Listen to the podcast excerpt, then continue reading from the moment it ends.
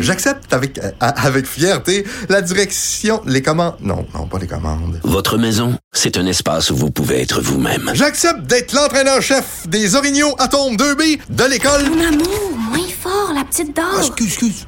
Tu parles à qui? Elle mérite d'être bien protégée. Et vous méritez d'être bien accompagné. Trouvez la protection la mieux adaptée à votre maison avec Desjardins Assurance et obtenez une soumission en quelques clics sur desjardins.com.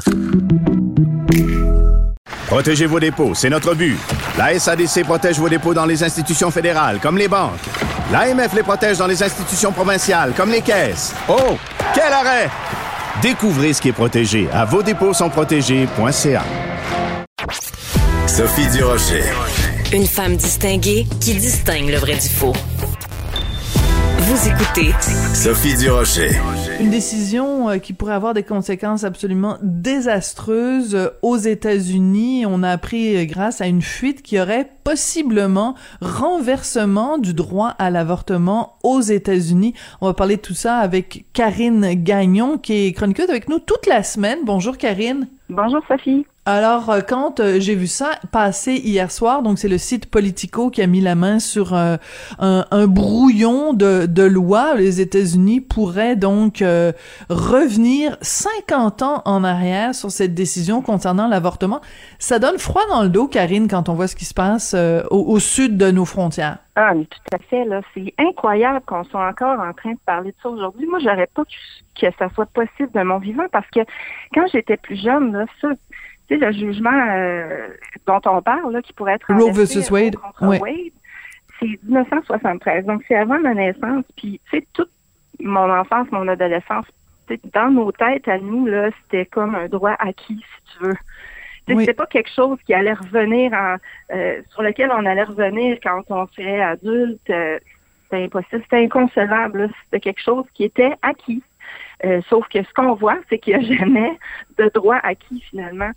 Et puis celui-là, ben, il, il, peut avoir des conséquences épouvantables pour tout plein de femmes. Puis cherche donc aussi quelle influence ça peut avoir ailleurs, comme chez nous. Tu sais, quand ça se passe chez nos voisins, ben peut-être qu'il y a des conservateurs un peu plus extrêmes qui vont se sentir plus le droit d'en parler, de l'aborder. Tu sais, c'est comme ça que ça fait là.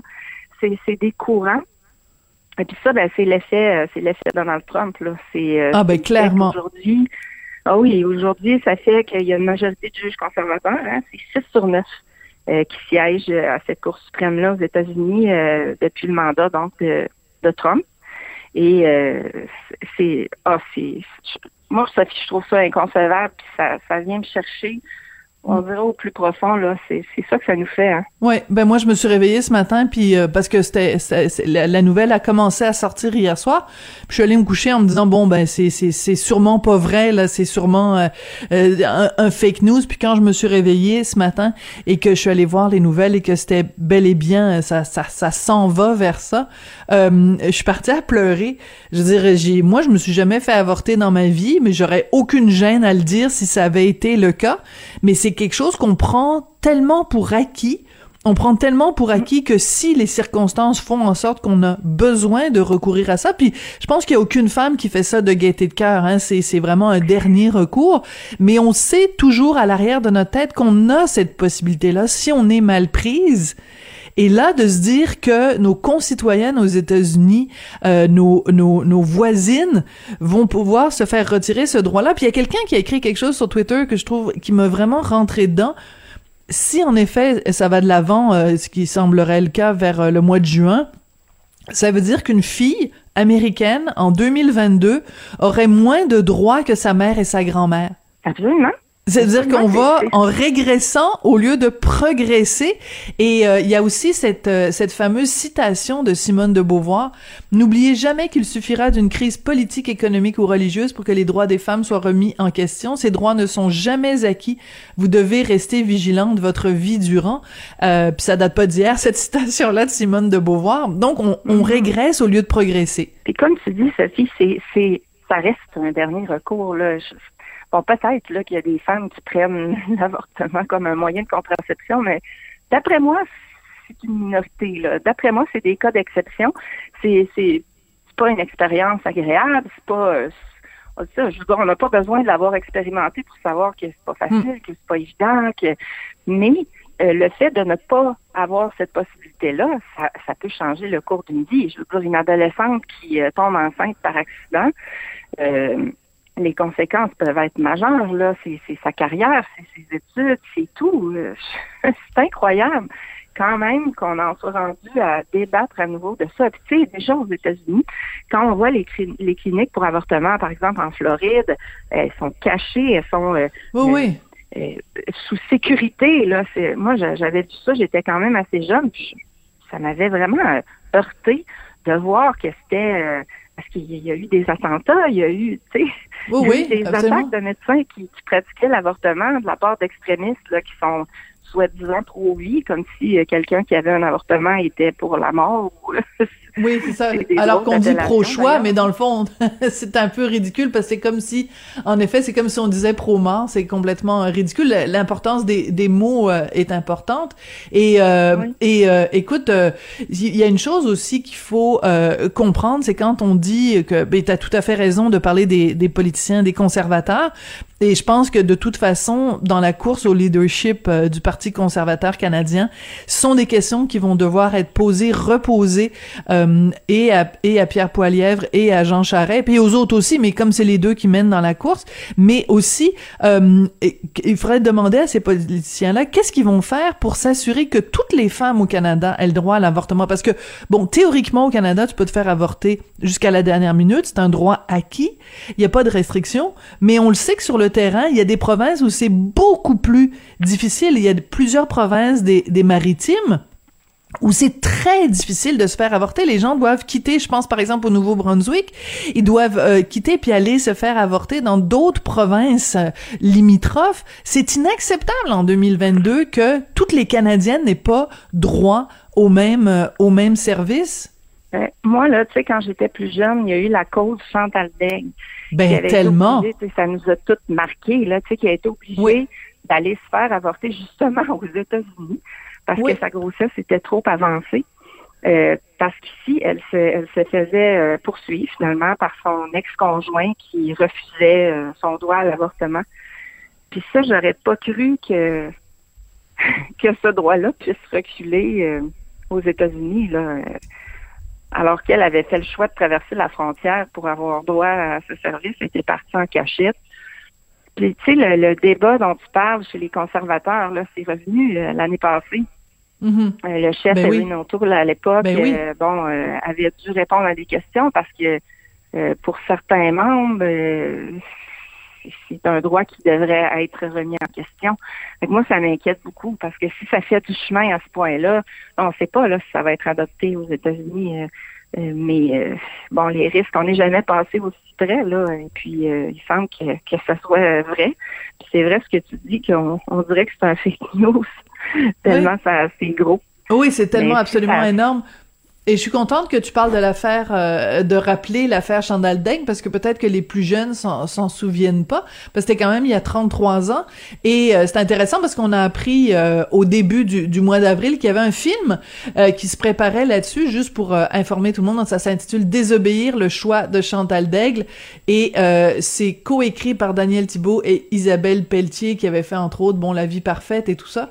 Et ça va être dirigé par Sophie Laurent et Alexis Durand Bro. Donc, euh, c'est important parce que ça veut dire que justement les jeunes d'aujourd'hui qui qui étaient pas là à l'époque hein, c'était en 1989 euh, moi j'étais reporter jeune reporter dans la salle des nouvelles de Radio Canada puis on couvrait ça imagine-toi mais euh, mais donc que les jeunes femmes et les jeunes hommes d'aujourd'hui vont pouvoir se rendre compte tout le chemin qui a été parcouru puis il faut rendre hommage aussi à des hommes comme Henri Morgenthaler qui se sont battus pour euh, le, le, le, droit à l'avortement. Puis écoute, euh, toutes les menaces, toutes les, les procès, tous les séjours euh, en prison et tout ça, c'est c'est c'est c'est fragile. C'est un droit acquis, mais il est fragile et c'est important de, de, de se le rappeler.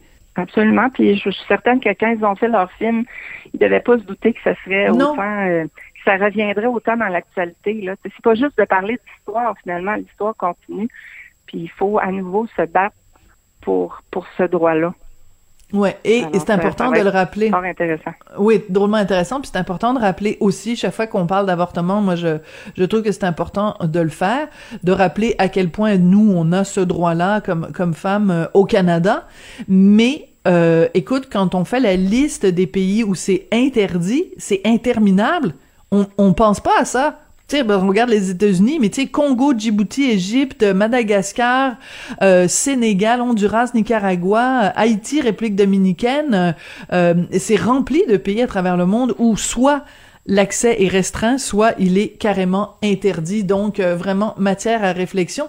Euh, Karine, tu voulais aussi nous parler d'un dossier dans euh, le Journal de Montréal, Journal de Québec, sur euh, justement l'importance de l'accès à des transports aériens, l'impact que ça peut avoir quand on habite en région.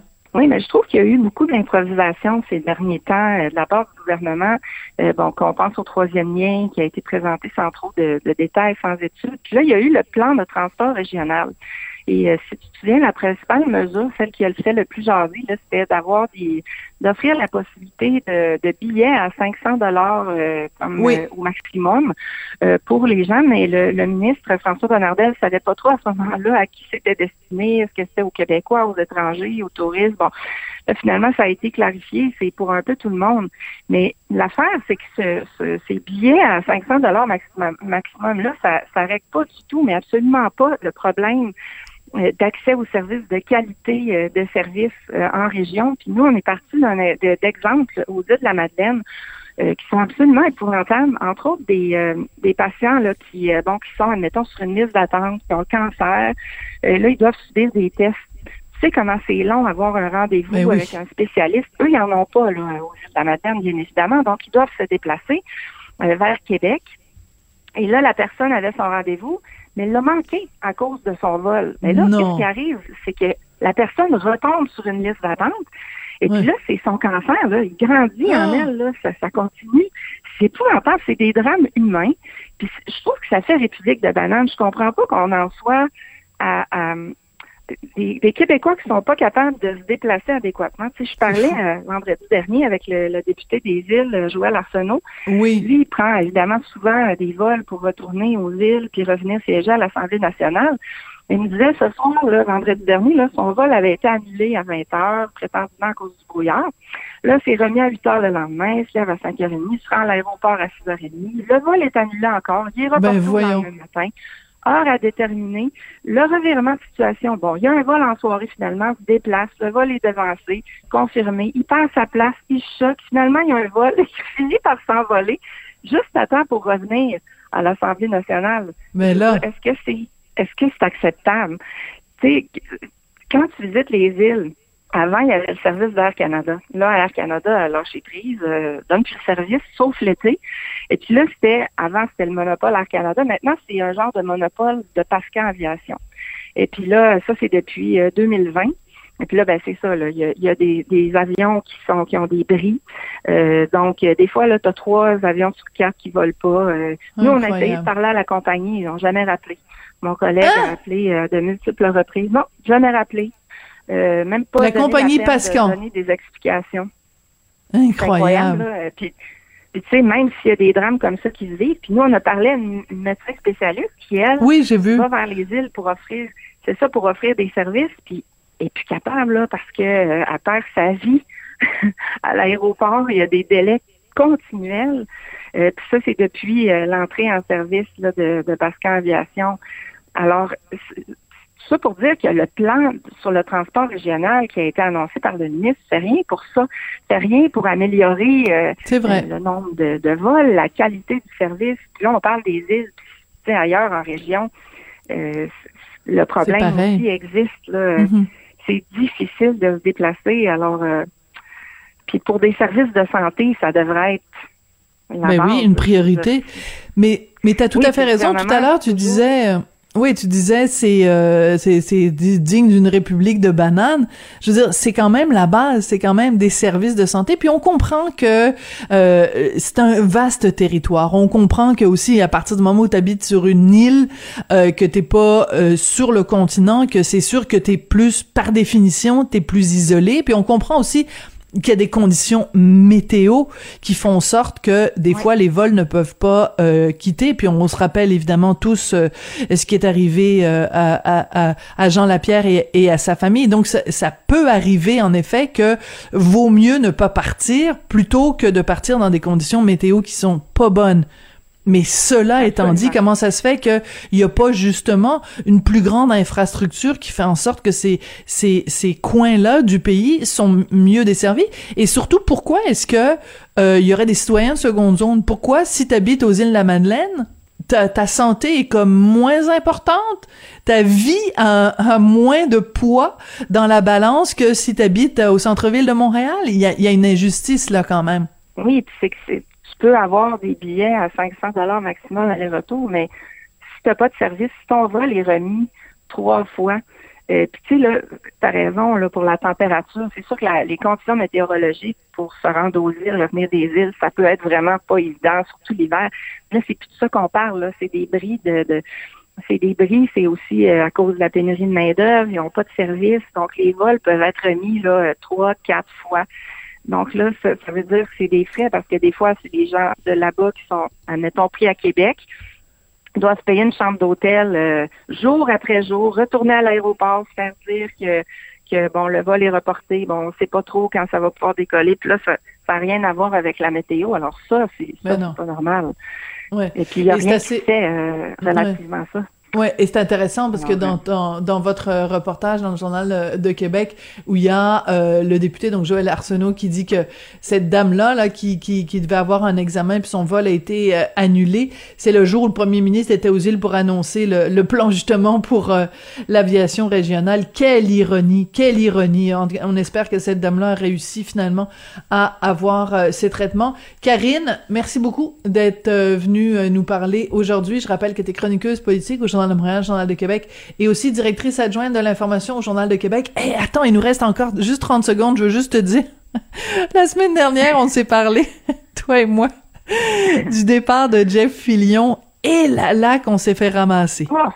On s'est fait ramasser, là, moi j'ai été inondée de courriels haineux, de gens qui me traitaient de, de, de vendu, de salope, de mal baisé, de, écoute, euh, vraiment des gens qui, euh, des, des, des, amis de Jeff Fillion qui nous portent dans leur cœur.